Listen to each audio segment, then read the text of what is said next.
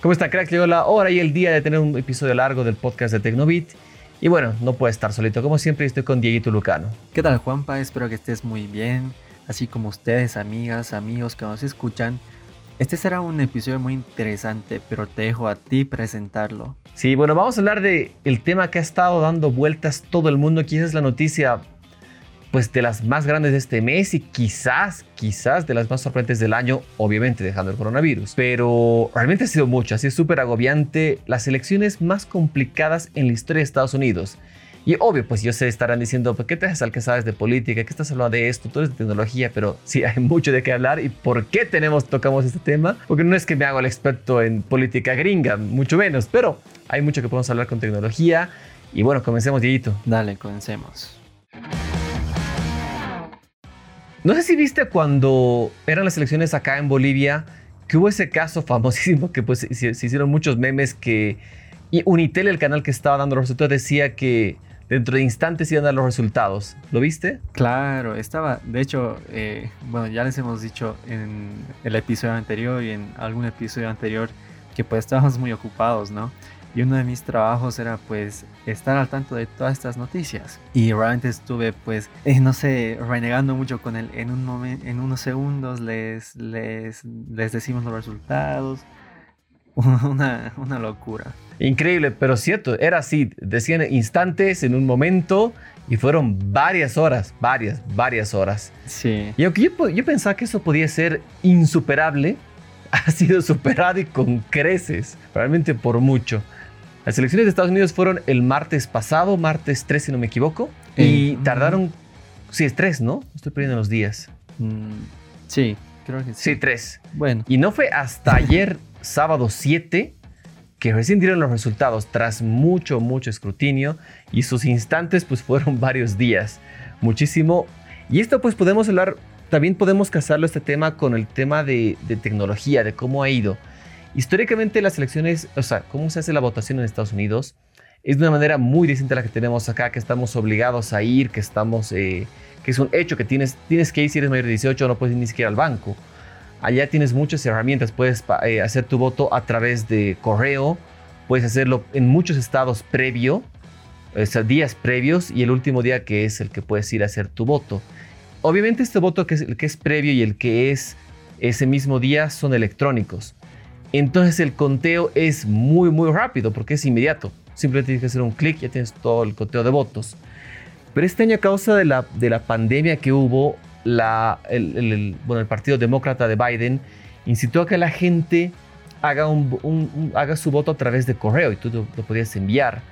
Y aquí es donde se hizo ese problema grande de que por qué tardaron tanto en dar los resultados, porque a diferencia nuestra, no están acostumbrados a que unas elecciones sean así, que tengas que hacer un conteo manual.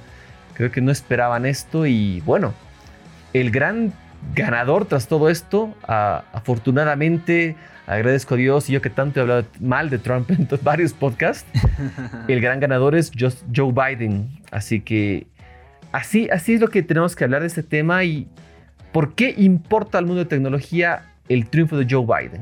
Exactamente, ya los, todos los medios pues pronostican o bueno, proyectan en todo caso la, la eh, que Joe Biden pues ganó la presidencia de Estados Unidos. Y probablemente esto es muy importante porque es conocido por todo el mundo que una de las potencias mundiales y líderes en cuanto a, la tecnología es Estados Unidos. Y bueno, el, el, tema que en específico vamos a tocar acá es qué es lo que podría pasar con, con la guerra comercial que está teniendo ese país con China, ¿no? Ya es muy conocido que al menos eh, Trump pues le, le, impuso muchas, muchas sanciones, restricciones a China y específicamente a Huawei. Y pues, ¿qué es lo que pasará con Biden? No lo sabemos, pero aquí les tenemos algunas cosas que decirles. Exactamente. A ver, este, el, problema entre Estados Unidos y China es netamente comercial y obviamente económico. El principal afectado ha sido 100% Huawei, porque al fin y al cabo es la empresa más grande de China. Y el, avance que tienen en la tecnología 5G, ya lo que justo hablábamos en este episodio, que ya, ya China incluso tiene 6G, eh, que lo van a lanzar al espacio. Pero bueno, antes de adelantarnos a eso, eh, la, tecnología 5G, prácticamente Huawei es líder de esta. Y aquí es donde se ha generado mucho este problema y se inició ese tema del veto hacia, hacia netamente hacia el 5G de Huawei. Y esto se confirma mucho con lo que escribías una nota hace unos días, tú, en que decías de que se ha flexibilizado, bueno, Trump ha flexibilizado el, el veto a Huawei, siempre y cuando no trabajen con 5G. Entonces es como que eso demuestra que el verdadero, la verdadera raíz de todo este mal es el 5G. Pero hay mucho más y ahora, no sé, a ver, ahora con la entrada de, de Biden, que ya va a ser posicionado este 20 de enero, si no me equivoco, ¿Tú crees que va a haber algún cambio para esta política, este problema comercial y específicamente para Huawei? Eh, mira, es un poco complicado hablar de este tema. Si bien tanto tú como yo pues renegamos mucho por las medidas que, que Trump eh, implementó, o bueno, las, sí, las medidas que implementó Trump contra China, pues estoy seguro que hay muchos estadounidenses que estuvieron a favor y justamente como hablamos antes de comenzar este episodio, ¿no? si, si es que Biden tiene en mente pues flexibilizar todo lo que Trump impuso a China y no lo dijo es por no buscarse enemigos, ¿no? Es un poco complicado hablar de este tema. Sin embargo, pues leyendo mucho, muchos análisis de, analistas chinos, claro. Eh, de medios chinos incluso, pues todos pronostican que lo que Biden haga contra con China, pues no será ni flexibilizar, sino mantener la, las restricciones que Estados Unidos le impuso al país asiático. Y la verdad es que yo me voy más por ese camino. Aunque es posible que Biden, por la presión que muchas empresas importantes como Google, eh, Intel, no sé, Microsoft y otras están, están dándole a Estados Unidos para volver a trabajar con China, em, pues puede que ceda. ¿O qué opinas tú? Sí, yo pienso que sí. Mira, yo soy más de la tendencia de que va, va a ceder y va a flexibilizar. Obviamente a costa de muchos tratados comerciales internos que van a tener que haber. Porque, a ver, el caso de, de, Huawei Google, por ejemplo. No, no es que era gratis, no es que era bonito para Google tener ahí un cliente más o menos, sino Huawei pagaba un monto ridículo de dinero a, Google para tener su sistema operativo. Lo mismo pasa con otras empresas. Me recuerdo que vi un artículo que decían justo cuando comenzó el tema del veto el, año pasado, Huawei decía cuánto invertía en Estados Unidos, cuánto dinero ingresaba a favor de. Entonces las empresas están perdiendo mucho, mucho dinero. Y aquí es donde llega ese golpe duro de que, no sé, Trump está muy cerrado en eso de que no, no, no, y no, y no, y no, que voy a hacer su discurso de Make America Great Again, que en cuatro años no ha hecho nada, no sigue siendo great, no es greater, como se diría en inglés.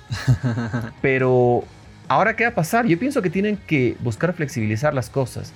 Tienen que tratar, en, tratar de buscar un punto, punto perfecto. Yo creo que 5G no va, a ser, no va a tener una penetración fuerte en Estados Unidos con Huawei. No creo que lleguen a ese nivel de flexibilidad de que digan, ok, nuestras redes entran. Pero sí quizás por otro lado vayan. Y aquí viene otro tema bastante complicado y bastante debatible también. No sé si Huawei tiene el interés aún o sea, es como que le interesará todavía o no. No sé. Mira, justamente buscando cuánto dinero eh, Google podría haber perdido por el veto, pues eh, según el medio Business Insider, Google eh, habría perdido entre 375 y 425 millones de dólares cada año que no trabaja con Huawei. El, este veto pues comenzó el, el, 2019, si no me equivoco, ¿no? Exacto. Y vaya que, es un gran monto. Y así como Google, pues otras empresas americanas están perdiendo gran, grandes cantidades de dinero por, no sé si es por el capricho de Trump o si, si, si el presidente tendrá razón, pero es bastante dinero, ¿no? Y no sé, mira, eh, es algo que recién me haces pensar Posiblemente, no sé, si, si es que Huawei tal vez piense más en sus usuarios que en sus intereses personales, tal vez podría solicitar volver a trabajar con Google o la misma compañía americana podría hacerlo, ¿no? Eh, hay muchas personas que pues tienen teléfonos Huawei sin los servicios de Google y ah, no sé, yo creo que pues les vendría muy bien volver a trabajar con ellos. Pero pues Huawei está muy, eh, está muy empeñado en, en, lanzar a Harmony OS. De hecho, ya ya hasta tienen una, unas fechas establecidas para el lanzamiento de este sistema operativo y el siguiente año, más o menos por, esto, por estos meses, ya se tendrían a los teléfonos, a los primeros teléfonos de Huawei con Harmony OS. Entonces no sabemos si la compañía, no sé, volverá a, querer trabajar con los americanos. Sí, está complicado. Mira, yo, ya es opinión súper personal y quizás eh, hasta arriesgada, yo no quisiera que vuelvan a trabajar. O sea, no, no que tengas, no quisiera ver un Play Store en un teléfono Huawei. No me gustaría. Entiendo que sí sería el caso óptimo, que muchos anhelarían y me pueden estar crucificando por lo que estoy diciendo.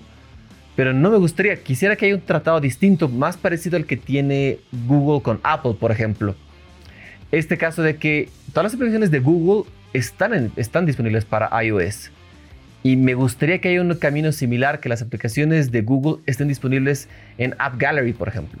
Me encantaría eso, sería así el sueño absoluto que tendría. Ese también podría ser un buen camino, ¿no? De hecho es algo que eh, se rumoreaba mucho, que las aplicaciones de Google estén disponibles para el sistema de Huawei. Y de hecho sería un golazo, creo yo. Pero también recordemos que pues Apple está planeando independizarse de Google. Entonces, tal vez Google es la compañía que está perdiendo contra esto. Pero pues este, ese no es el tema. De todos modos, no sabemos qué es lo que podrá hacer Biden con Estados Unidos y China. Sin embargo, como tú lo has dicho, la competencia es por el 5G. Y Huawei, de hecho, es la compañía líder en este tema. Y también algo que sorprendió, y tú ya lo has mencionado un poquito, es que pues China recientemente lanzó un satélite eh, con la red 6G, pese a que todavía no está eh, oficialmente implementada el 5G en el mundo. Entonces, yo creo que esto también va a ser un susto para Estados Unidos y posiblemente lleve al nuevo presidente a no relajar los, los vetos contra, y no sé, los vetos a China. Sí, podría ser, podría ser algo interesante. Mira, ahorita hablando justamente de eso de, de, del, de 6G que estaría lanzando, se me ocurrió de, de qué tenemos que hablar en el siguiente episodio largo. Espero que nos acordemos, pero ubicas el proyecto Starlink de, de Elon Musk, de SpaceX. Eh, de nombre, solo de nombre, pero no, no sé de qué trata.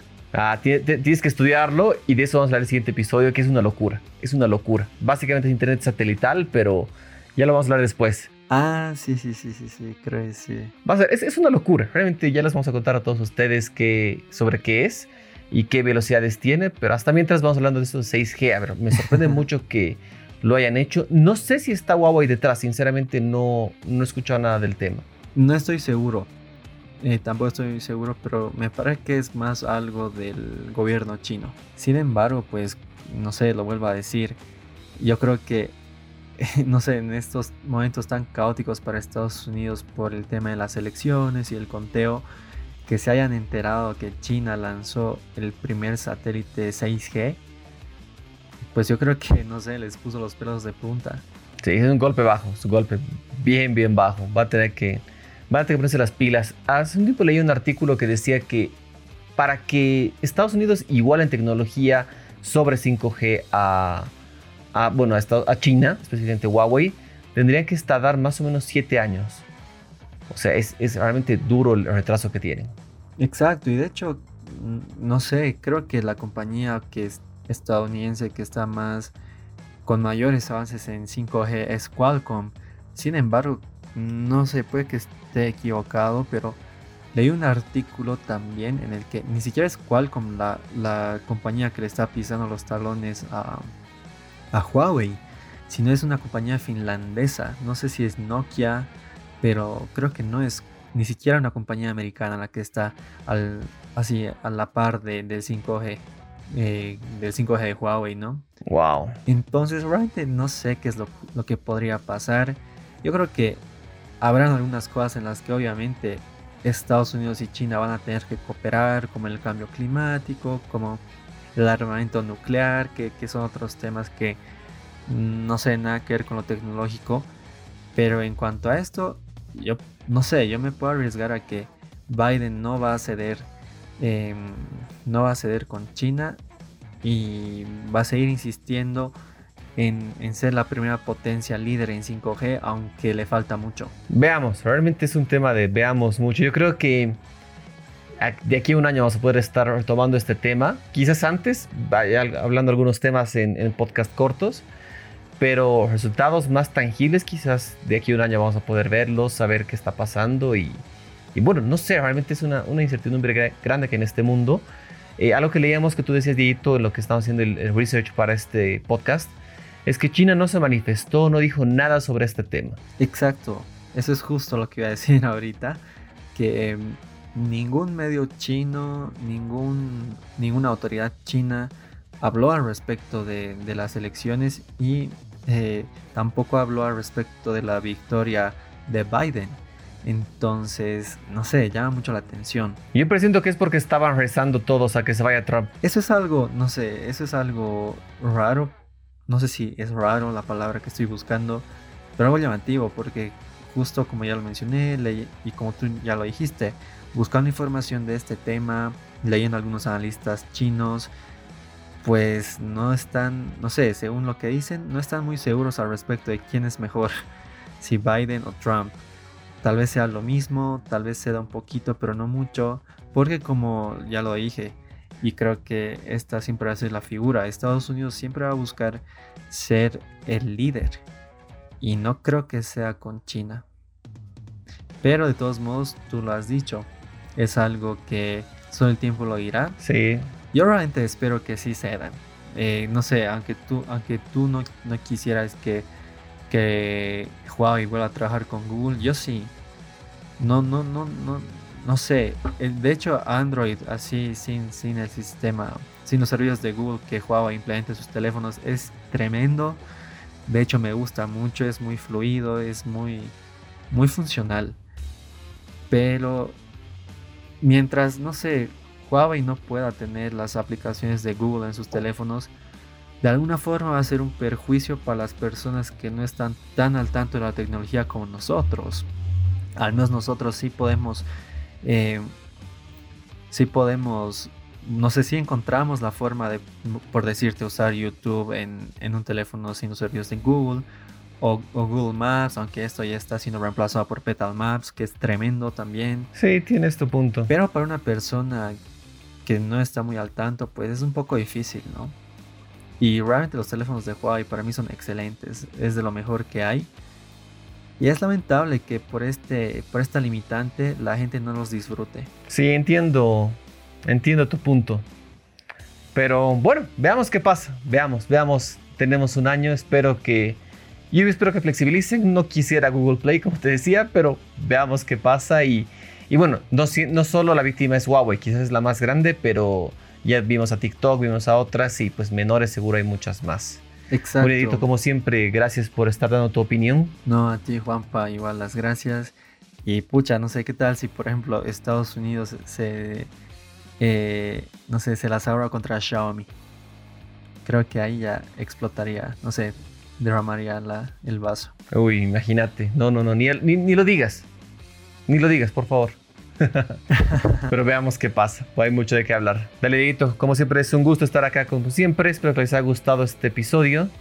Les mando un gran abrazo a todos. Gracias, Dieguito. A ti, Juan. Obviamente, estas son opiniones, posibles pronósticos. A ver qué es lo que pasa. Porque, eh, no sé, realmente esperamos que todo sea para, para el bien de los usuarios, como ya lo hemos dicho en algunos episodios. Porque finalmente somos nosotros quienes usamos a los teléfonos, quienes no sé, quienes nos sentimos facilitados en nuestras vías por estos e-, equipos y ojalá pues que todo sea para el bien de los usuarios. Así es, siempre hay que pensar en eso. Bueno, espero que todos estén cuidando, que se encuentren sanos y salvos, por favor, que esta pandemia no ha acabado todavía, que no hay que confiarse, sigamos cuidándonos. Gracias, Dieguito. A ti, Juanpa, gracias. Chao, chao.